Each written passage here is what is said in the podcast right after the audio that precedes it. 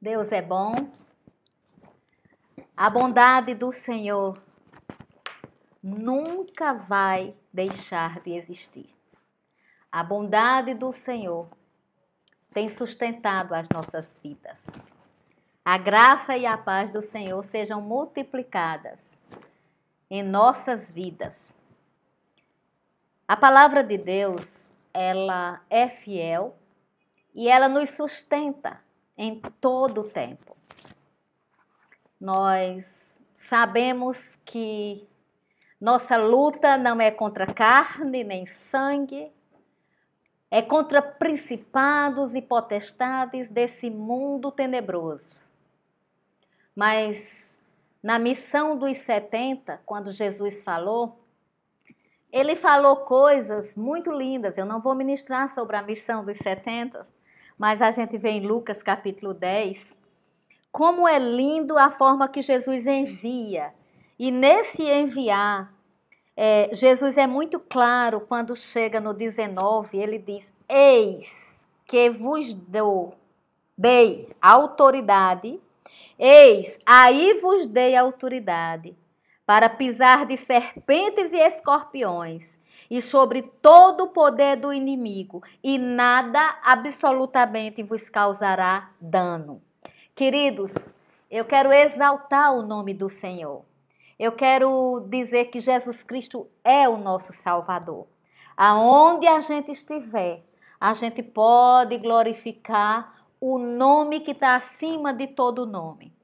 Seja no templo destinado à congregação, seja numa residência, seja como um transeunte, enfim, o lugar de adoração é o lugar onde a gente estiver. E nesse lugar a gente encontra socorro, a gente encontra guarida. Eu sei que nesse momento tem gente nos hospitais, tem gente de todo jeito. Tem gente que não creu em Deus ou não cria. Tem gente que só crê na hora da aflição. Tem gente que só chama, ai meu Deus, quando precisa. Mas também tem gente que crê. Tem gente que ora. E eu creio no poder do nome de Jesus, que aonde os filhos de Deus estiverem, a unção dele, o poder dele, a glória dele prevalece. Eu lembro também, eu fico lembrando dos apóstolos, eu lembro que a sombra de alguns curava. É, é tremendo isso. É uma das minhas orações para a igreja. É, Senhor, que a tua igreja se levante em oração, na militância da oração.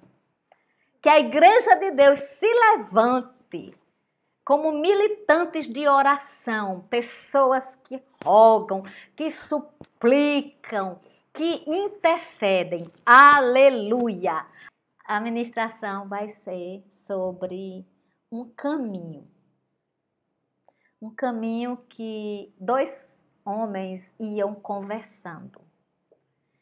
E eu vou contar essa história depois que eu ler aqui com vocês. Lucas capítulo 24. Na, nos capítulos anteriores veio a morte de Jesus. E aqui já era assim o terceiro dia. Em Lucas 24, conta que as mulheres foram ao túmulo, não encontraram Jesus, a pedra estava removida, elas não acharam o corpo, elas ficaram perplexas, até aí elas ficaram até com temor. E aí vai a história, mas quando chega no 13, tem algo bem interessante. No 13 diz que naquele mesmo dia, dois deles estavam de caminho para uma aldeia, aldeia chamada Emaús, distante de Jerusalém 60 estádios. Os estudiosos dizem que Emaús significa é, fontes de águas quentes e distava 11 quilômetros de Jerusalém. Então entendam, eles estavam em Jerusalém e saíram andando pelo que pela medida equivalente, né, que a gente lê nos escritos históricos, 11 quilômetros para a cidade de Emaús. Quando eles iam no caminho, o 15 diz que enquanto eles conversavam e discutiam, o próprio Jesus se aproximou com eles. Eu, eu tenho muito, eu já ministrei várias vezes o caminho de Emaús e eu sempre me enriqueço. Né? É, Emaús, lugar de, é, de fontes quentes, Jerusalém é lugar de paz. Então eles saíram de um lugar de paz e eles foram para um lugar de fontes de águas quentes. Aqui diz que no 16, os seus olhos, porém, estavam como impedidos de reconhecer, ou seja, eles iam conversando a respeito de todas as coisas sucedidas. Presta atenção. Eles iam conversando, eles não tinham um assunto só, eram todas as coisas que tinham acontecido. E aí, enquanto eles discutiam, eles conversavam e discutiam, o próprio Jesus se aproximou. Quando Jesus se aproximou, eles estavam como que impedidos de o reconhecer, porque eles estavam distraídos. Olha, olha o que era que eles deveriam estar conversando. Tudo que aconteceu, a morte de Jesus, a visão do Calvário, a frustração de não ter mais o mestre. É, é, é óbvio que seria essa conversa. No 17, então lhes perguntou Jesus: Que é isso que vos preocupa e de que ides tratando à medida que caminhais? E eles pararam, entristecidos. Ou seja, tá vendo qual era a emoção aí? Tristeza. Por quê? Porque eles estavam olhando o que tinha acontecido. Mas espera, se eles eram de Jesus e se eles acompanhavam Jesus, eles realmente tinham motivo pelo que acontecera, todavia eles não ativaram a memória no que Jesus dissera. Porque Jesus já tinha dito para eles que tudo isso ia acontecer e que se eles crescem, eles iriam ver. Jesus ressuscitaria. Mas na hora do, da aflição, na hora de muitas imagens, muitos sons, claro, eles ficaram como? Estarrecidos, assustados. E aí eles não pensaram, Ei, mas ele não disse isso. E além do mais, os teólogos dizem que tinha uma crença judaica de que se até o terceiro dia não houvesse nenhuma reação, significava ó, que o espírito já tinha saído do corpo, então nada mais restava acontecer. E se essa crença estava neles, imagine a situação deles, né? E quando Jesus perguntou, teve um, só ele foi identificado. Ele respondeu e ele disse para Jesus: És o único, porventura, que, tendo estado em Jerusalém, ignora as coisas desses últimos dias. Olha mesmo. Ele disse para Jesus: Peraí, no nordestinês, né? Espera aí. Tu é único que não está sabendo de nada. Estás ignorando tudo o que aconteceu nesses últimos dias. Olha, deixa eu te dizer uma coisa: aconteceu muita coisa. E ele lhes perguntou: Quais? E explicaram o que aconteceu a Jesus, o Nazareno, que era varão profeta, poderoso em obras. Aleluia! E, em obras e palavras diante de Deus e de todo o povo. Eles tinham, eles mantinham sim a imagem, a memória em quem era Jesus. que era um varão poderoso em palavras, poderoso em obras. Eles acreditavam nisso. Todavia, eles esqueceram o que esse varão poderoso em palavras e obras diante de Deus e do povo lhes tinha dito. Eles esqueceram. E aí, eles ainda disseram, e como os principais sacerdotes, nossas autoridades, o entregaram para ser condenado à morte e o crucificaram. Ora, nós esperávamos que fosse ele quem havia de redimir a Israel, mas depois de tudo isso, é já este o terceiro dia desde que tais coisas aconteceram. Ou seja, eles narraram para o próprio Jesus a tristeza deles. Engraçado, não houve interrupção. Não houve. Jesus não se apressou e disse assim: deixa aí. Calma aí, eu tô, eu quero, eu sou eu, vocês estão me vendo não? Não, Jesus deixou que eles dissessem o que lhes alvoroçava o peito, a dor que eles estavam, que eles estavam. Aí chegou, eles continuaram, disseram, olha, é verdade também que algumas mulheres das que conosco estavam foram de madrugada para o túmulo mas não acharam Jesus. Voltaram, disseram que tinha tido uma visão de anjos, que afirmam que ele vive. Alguns do nossos, dos nossos foram ao sepulcro, verificaram a exatidão dos que disseram às mulheres, mas não viram. Ou seja, tinha boatos demais. Era muito boato, era muita conversa. Era muita coisa. Um fenômeno que dividiria a história da humanidade tinha acontecido. A cruz foi real. Jesus foi a cruz. E para esses seguidores de Jesus, não era fácil agora. Até que eles estavam saindo de Jerusalém. Jerusalém era o lugar deles ficarem, não era lugar deles saírem.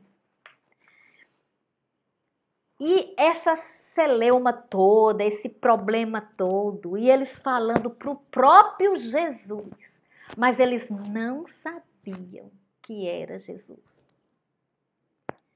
E aí, no 25 de Lucas 24, Jesus diz: honécios, ou seja, tolos. E tardios de coração para crer tudo o que os profetas disseram. Jesus ouviu, ouviu toda a história, deixou que eles desabafassem mas não deixou de fazer a observação devida. Por que vocês são tardios para crer? Ou seja, para mim isso fala que a nossa fé tem que ser rápida. Diante das notícias, diante das situações, das eventualidades da vida, nossa fé tem que ser rápida. Aí Jesus disse no 26: Porventura não convinha que o Cristo padecesse e se cumprisse as Escrituras? Ou seja, vocês não sabiam, não? Ou vocês estiveram esse tempo todinho, viram a palavra e não sabiam disso? Queridos, isso me chama muito a atenção, porque o 27 é espetacular. Come e começando, olha, Jesus faz a pergunta: Porventura não convinha que o Cristo padecesse e entrasse na sua glória? E começando por Moisés, discorrendo por todos os profetas, expunha-lhes o que a seu respeito constava em todas as escrituras. Olha que tremendo. Jesus pregando sobre ele para dois discípulos. A palavra de Deus é linda, amados. A palavra de Deus é o Espírito de Deus saindo das páginas. E quando nós lemos com o Espírito, passa a ser revelação, revelação, vida em nossas vidas. Os apóstolos, aqueles dois, eles estavam pensando na cruz, no sofrimento, no que tinha acontecido. Mas Jesus chegou e lhes alertou para que observassem o que estava escrito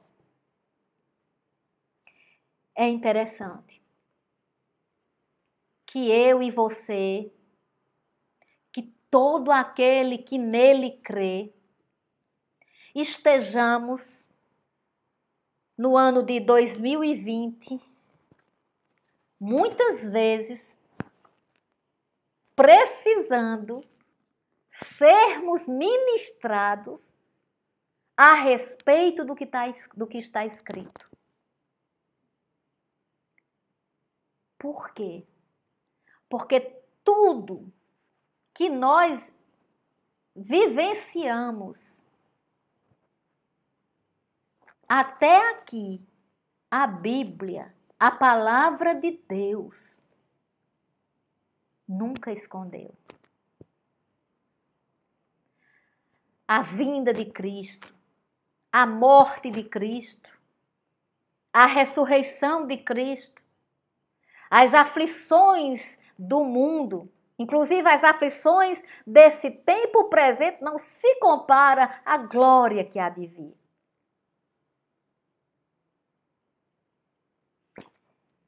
Quando se aproximavam da aldeia. Sim, aí eu quero fazer a observação que no 27 diz que Jesus começou a falar de tudo que estava escrito sobre ele. Agora, imagina aí, esses quilômetros feito com essa aula, o próprio Jesus pregando. Quando eles se aproximaram da aldeia onde iam, Jesus fez menção de passar adiante. O que é fazer menção de passar adiante? É tipo assim, eles vão entrar aí e Jesus fez como se fosse passando. Eu acho isso interessante. Isso para mim prega muito, fala muito. Por quê? Porque o 29 diz: Mas eles o constrangeram dizendo. Eles os constrangeram dizendo. Tá vendo que a gente, muita gente hoje fica: Você quer Jesus? Você quer Jesus? Eles já tinham Jesus, mas eles precisavam da revelação do Cristo ressuscitado. Eles andaram com Jesus, eles caminharam com Jesus, eles ouviram Jesus mas a dor, o sofrimento, a decepção, cadê? Então eles tinham visto Jesus, mas será que eles estavam vendo Jesus com a revelação do Messias enviado? Tudo bem, mas eles queriam a libertação. Eles não queriam só a visão. Eles queriam ser libertos. E era o terceiro dia. Quando Jesus fez menção, a Bíblia diz que eles o constrangeram, dizendo: Fica conosco, porque é tarde e o dia já declina. Aí ele entrou. Outra lição maravilhosa. Ei, Jesus não invade a casa de ninguém. Quem invade é Satanás. Satanás deixa a gente possesso. Jesus não invade. Ele está à porta, ele bate. Ele quer sentar, ele quer ter comunhão. Ele não ia entrar, ele ia passando. Eles o constrangeram. E eles disseram: Fica conosco. E quando eles entraram, aconteceu que, quando estavam à mesa, tomando ele o pão, abençoou e, tendo partido, lhes deu. Está escrito no 30 de Lucas 24. Eu fico repetindo, porque às vezes a pessoa entra e aí vai acompanhando. Então se lhes abriram os olhos e o reconheceram, mas ele desapareceu da presença deles. Veja bem, eles só reconheceram Jesus quando ele entrou na casa, quando ele sentou à mesa e quando o pão foi partido. Aí os olhos deles se abriram. Eu imagino que nessa hora, nessa hora, eles viram. É Cristo. É Jesus. Ele ressuscitou. Aleluia! Isso traz uma lição para a nossa vida, amados. Uma grande lição. A lição de que não devemos deixar as tristezas, as notícias. E eu acho interessante que eles iam no caminho conversando, né? Falando tudo o que tinha acontecido. Parece a gente, às vezes. Muitas vezes, aí acontece tanta coisa que a gente começa a falar, falar, falar, escutar, escutar, escutar e termina que a gente não aciona a memória para o que nos dá esperança. A gente não aciona, não, não coloca a nossa memória firme no que está escrito. Jesus morreu, sim. Eles presenciaram. E eu não sei também qual seria a nossa reação no lugar deles, não. Isso aqui está escrito para que nós saibamos é, entender que a nossa fé ela tem que estar firmada realmente, verdadeiramente nesta palavra. Eu não posso acreditar na hipótese. Ah, e se isso acontecesse? Não existia. E se Jesus ressuscitar? Não existia isso, amados, para eles. Não era nada hipotético, não. O próprio Jesus tinha dito a eles que aconteceria tudo aquilo, que ele tinha vindo, que ele sofreria, que ele seria entregue às autoridades, que ele morreria, iria padecer. Lá em Isaías 53, muito antes dele vir à terra, já estava escrito até o estado que ele ficaria na cruz. Não tinha beleza alguma, não tinha formosura. Por quê? Porque todo o pecado da humanidade estava sobre ele. E quando ele disse na cruz: Pai, por que me abandonaste? Era porque o Deus Todo-Poderoso, que era pai dele, e é pai, e é nosso pai, então nós somos herdeiros de Deus por causa de Cristo? Na cruz do Calvário, Cristo recebeu todo o pecado da humanidade. E por isso que nós hoje dizemos com tanta convicção: fomos comprados não pelo sangue de bode nem de carneiros, mas pelo precioso sangue de nosso Senhor Jesus Cristo. Isso significa que nós somos discípulos de Jesus.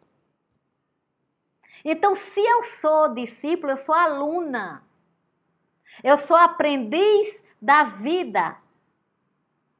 E o Mestre Jesus ensina acerca das coisas do meu Pai, do nosso Pai. E que prazer há em Cristo em sair explanando. Gente, vamos pensar um pouquinho. Jesus ressuscita, dois caras que andaram com ele não reconhecem ele. Ele pergunta o que é que está acontecendo. Ainda é um pouco que ridicularizado, tipo assim, só tu não sabe? E aí ele diz: vocês são nécios, vocês são tardios para crer no que diz as Escrituras. Ou seja, Jesus estranhou aquele comportamento. Aquilo ali não foi, ah, isso é normal. Não, ele não achou normal. Ele disse, Lucas 24, 25, honestos e tardios de coração para crer em tudo que os profetas disseram. Ou seja, acreditem no que os profetas disseram. Isaías, Jeremias, Joel, todos os profetas, profetas maiores, profetas menores, todas as pessoas, o, o antes de Cristo, tudo que aconteceu antes de, antes de Cristo, apontava para Cristo. O mistério que estivera oculto com a vinda de Cristo fora revelado. Aleluia! Ele ressuscitou. E sabe o que ele fez? Ele credibilizou ainda mais a importância de se ouvir a palavra, seja quantas vezes forem. Porque ele simplesmente poderia ter dito outras coisas, poderia ter dado outras ordens, mas não. Ele discorreu as Escrituras. Nós não temos, como cristãos, o direito de dizer: ah, eu não tenho tempo para ler, ou eu não entendo. Nós precisamos atentar para isso. Por quê? Porque quando Jesus falou com eles, embora achando que eles eram nécios e que eles demoravam a crer, Jesus não desistiu deles.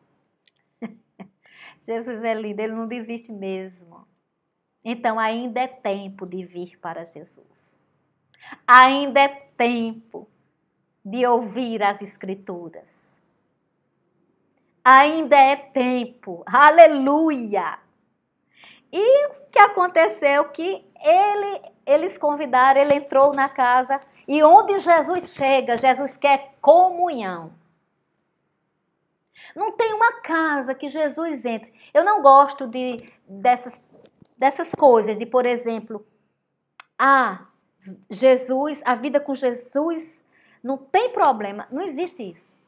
É que quando Jesus entra numa casa, há milagres a milagre. primeiro milagre, o maior milagre, a salvação. Porque a vida não se limita a esta terra. Quando Jesus entra, entra com salvação. E quando Jesus andou nas casas, a casa que Jesus entrava tinha um milagre. Jesus foi para um casamento em bodas de Caná, transformou água em vinho. Jesus entrou na casa de Jairo, houve milagre. Jesus Entrou na casa de Marta e Maria, houve milagre. A casa que Jesus entra tem milagre. Hoje nós somos a casa dele. Nós somos um milagre. E nós precisamos dar a glória devida. Eu tenho certeza que qualquer professor, a realização dele se ele for um professor por amor, eu acredito nos professores. Eu digo a você porque eu ensino a palavra. Já ensino também de outras formas, mas eu agora mesmo eu estou ensinando a palavra. Talvez até quem me escute ou me escutará saiba da palavra mais do que eu. Mas a unção do ensino sobre minha vida. Um chamado que o Senhor me deu quando eu estava na barriga da minha mãe. É a força que me traz até aqui. É Ebenezer. Se o poder de Deus me trouxe até aqui, seguramente esse poder me conduzirá. Você pode também declarar isso. Se o poder de Deus me trouxe até aqui, seguramente este poder me conduzirá em triunfo. Queridos, quando Jesus chegou lá, teve comunhão e intimidade. Aí Jesus desapareceu, porque Jesus tinha outras coisas para fazer. E eles olharam para o outro, um para o outro e perguntaram: Porventura não nos ardia o coração quando ele, pelo caminho, nos falava? Quando nos expunha as Escrituras? Aleluia! Quando a exposição das Escrituras é feita. Necessariamente o seu coração arde. O seu coração arde porque a palavra de Deus penetra. A unção do Espírito Santo lhe alcança. Há tanta limitação hoje tanta limitação hoje. Mas eu costumo dizer: nada, nada limita o poder do grande eu sou. Ele é o mesmo ontem, hoje e será eternamente. Seu poder nunca mudou. Aleluia. Eu sentado, hein? Quem me conhece? Eu gosto de ficar mais movimentada. E na mesma hora, levantando-se, voltaram para Jerusalém, onde acharam reunidos os onze. Os onze. Eita, botando plural nos onze. Onde estavam reunidos os onze e outros com eles os quais diziam: O Senhor ressuscitou e já apareceu a Simão. Eita, que Jesus lindo!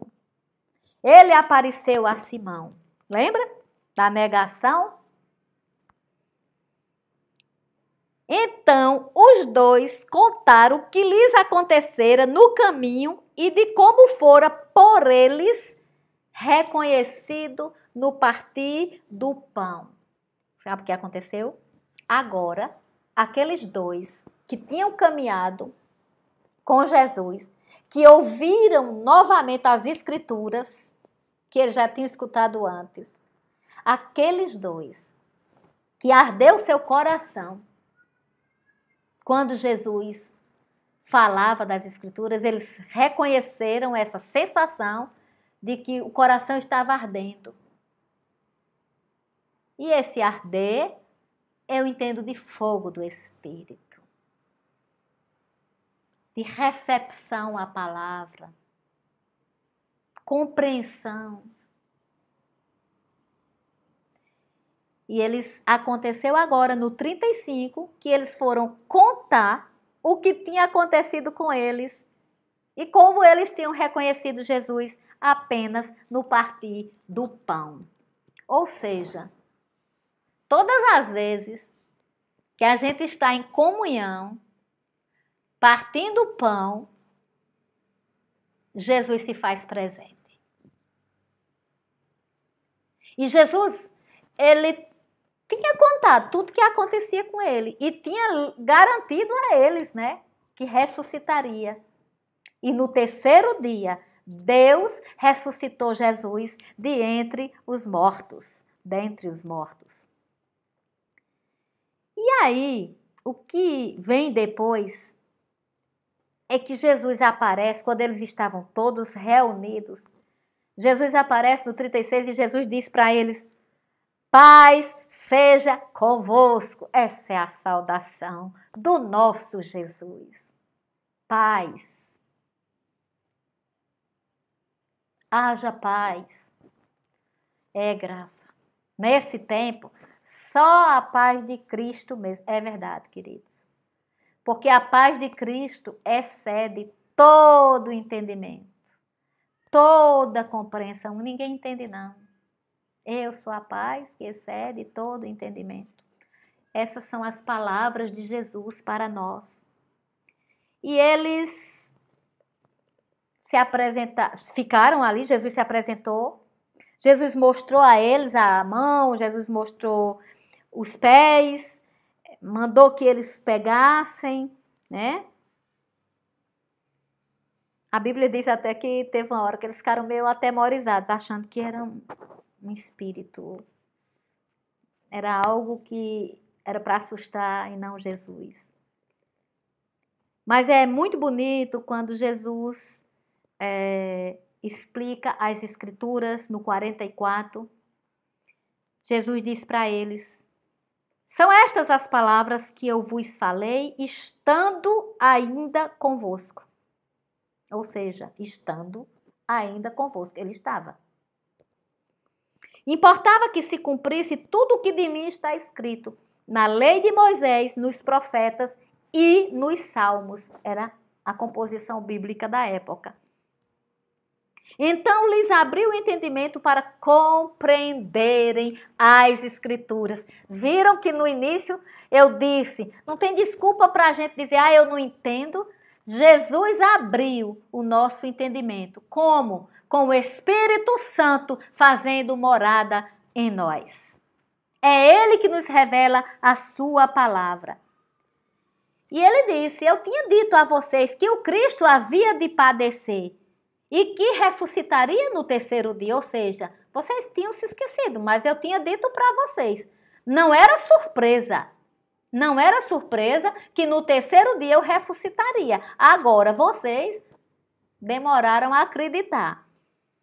E ele disse assim: que em seu nome se pregasse arrependimento para remissão de pecados a todas as nações, começando de Jerusalém, ou seja, a pregação que Jesus recomenda consiste no arrependimento de pecados. Essa é a primeira vontade. É aquela história que já ouvimos antes nas Escrituras. Arrependei-vos e credes no Evangelho. Aconteceu que ele disse: Eu vou enviar a promessa de meu pai. Vocês vão para Jerusalém, até que do alto sejais revestidos de poder. Então os levou para Betânia, Betânia, e erguendo as mãos, os abençoou. Aconteceu que, enquanto os abençoava, ia se retirando deles, sendo elevado para o céu. Então eles, adorando, voltaram para Jerusalém, tomados, olha, tomados de grande júbilo, de alegria. Olha, olha. E estavam sempre no templo, louvando a Deus. Templo não caiu de moda. E eu entendo que nós somos a igreja, mas eu entendo que o templo é necessário também, porque é lugar de se congregar, é lugar de estar junto, é lugar de unção coletiva. Deixa eu dizer uma coisa para vocês. A gente fica pensando, não sei você, né? Mas eu. Quando eu não tinha ainda muito muita consciência desse milagre, que é o milagre da, da presença de Cristo todos os dias. Veja bem, como aqueles homens ficaram. Jesus tinha subido para os céus. Ele subiu aos céus e eles ficaram. Jesus disse: Vão para Jerusalém, até que do alto sejais revestidos de poder. Então, tinha uma promessa, tinha outra promessa. Ele já tinha prometido antes que viria, morreria e ressuscitaria. Aí agora ele vem com outra promessa. A promessa: vão para Jerusalém porque vocês vão ser revestidos de poder. E eles foram para Jerusalém. E em Atos mostra que houve o dia de Pentecostes e do céu línguas como de fogo chegaram sobre eles. E eles foram revestidos de poder e eles saíram pregando o evangelho. Mas deixa eu dizer, essa promessa não é só para eles, não foi só para eles. Nós somos igreja. Quem está nessa terra que acredita que Jesus morreu na cruz para lhe salvar, quem acredita no que ele falou, eu sou a ressurreição e a vida. Eu sou o caminho, a verdade e a vida. Ninguém vai ao Pai senão por mim. Quem acredita nisso e quem tem essa verdade como prática de vida, obviamente, ainda está na, estamos na terra para cumprirmos o ide de Jesus, que não consiste só em mandar o povo levantar a mão na igreja. O ide de Jesus é fazer discípulo Claro, levantar a mão eu não critico, é um sinal. Mas o que eu quero dizer é que discipular é chegar junto, é amar, é cuidar e muitas vezes ensinar tudo de novo se preciso for. Discipular é dizer eu acredito em você, porque Jesus acredita. Isso, com certeza, deve ser a nossa missão. Estamos na terra para o louvor da glória do Senhor, para anunciar aqui em qualquer lugar que o nosso Salvador vive. Ei, queridos, tem muita notícia. Tem notícia de tudo quanto é jeito e de tudo quanto é lugar. E, e, sinceramente falando, tem cada uma que chega que se a gente não se ligar no Senhor, a gente titubeia, a gente balanceia. Mas deixa-me lembrar algo. Há um poder operando. Há um Deus trabalhando. O trono da graça, porque Jesus subiu para o céu. E a Bíblia diz que no céu tem trono. E a Bíblia diz que tem gente sentada no trono. O trono é de Deus. O trono tem dono. A Bíblia diz que Jesus está ao lado do Pai. E que ele advoga nossas causas até se a gente pecar. Filhinhos, não pequeis, mas se pecardes, tendes ao lado do Pai Jesus Cristo, o justo, intercedendo por vós. A Bíblia garante. E eu não estou falando da Bíblia, quando eu digo a Bíblia, eu estou falando de um livro, não. Eu estou falando no que está contido nas páginas deste livro e quando são recebidos como palavra de Deus, quando é recebido como palavra de Deus. Porque se ficar só como livro, é um livro como outro qualquer. Repito, já disse isso várias vezes. Se lê sem o Espírito Santo, vai enxergar texto. Se lê com o autor, vai receber revelação. E é a revelação da bondade de Deus, do amor de Deus que sustenta as nossas vidas em qualquer tempo. Hoje eu vou terminar orando por nós. Senhor Deus, bendito Pai, nós não estamos no caminho de Emaús. Nós não estamos em Jerusalém. Mas nós estamos num lugar em você é a habitação, é o esconderijo, porque você é altíssimo. Como está escrito: aquele que habita no esconderijo do Altíssimo, à sombra do Onipotente, descansará. O nosso lugar é em Jesus. Nós podemos chamar a vida de caminhada. Tem muitas notícias chegando para a gente, Pai, de tudo quanto é jeito.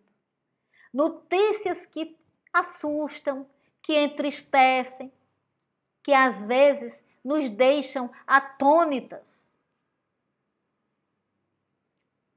E nós precisamos saber viver nesse tempo. E pela tua palavra, pela ministração, eu peço que no nome de Jesus, cada vida que me escuta, em qualquer lugar do mundo, porque quando colocamos, Pai, na internet, não sabemos aonde vai. Mas eu peço que no nome de Jesus, essa palavra seja cheia da tua unção, a unção que alcança e que perscruta os corações, como martelo que esmiuça a penha. Ó oh, profundidade das riquezas! Ó oh, Jesus lindo! Nós te amamos. E não vamos ficar com tantas notícias entristecidos. Podemos sentir a tristeza, porque não vamos pular de alegria frente a tantos sofrimentos conosco ou quem, com quem está perto de nós. Porque a tua palavra nos instrui a sorrir com quem está rindo e a chorar com quem está chorando. Mas queremos fazer isso num equilíbrio do teu Santo Espírito, estendendo a nossa mão partindo o pão, buscando comunhão. Nós queremos o teu júbilo em nós. Reivindicamos em nome de Jesus bênção para a terra, para nossa nação, nossa região nosso estado, nossa cidade. Ao passo que dizemos: Eis-nos aqui, para não só recebermos as tuas bênçãos, mas que sejamos abençoadores. Que o Senhor possa usar nossa voz, o nosso olhar, a nossa fala, a nossa vida, para o louvor da glória dele. E como Jesus disse quando apareceu a todos, haja paz.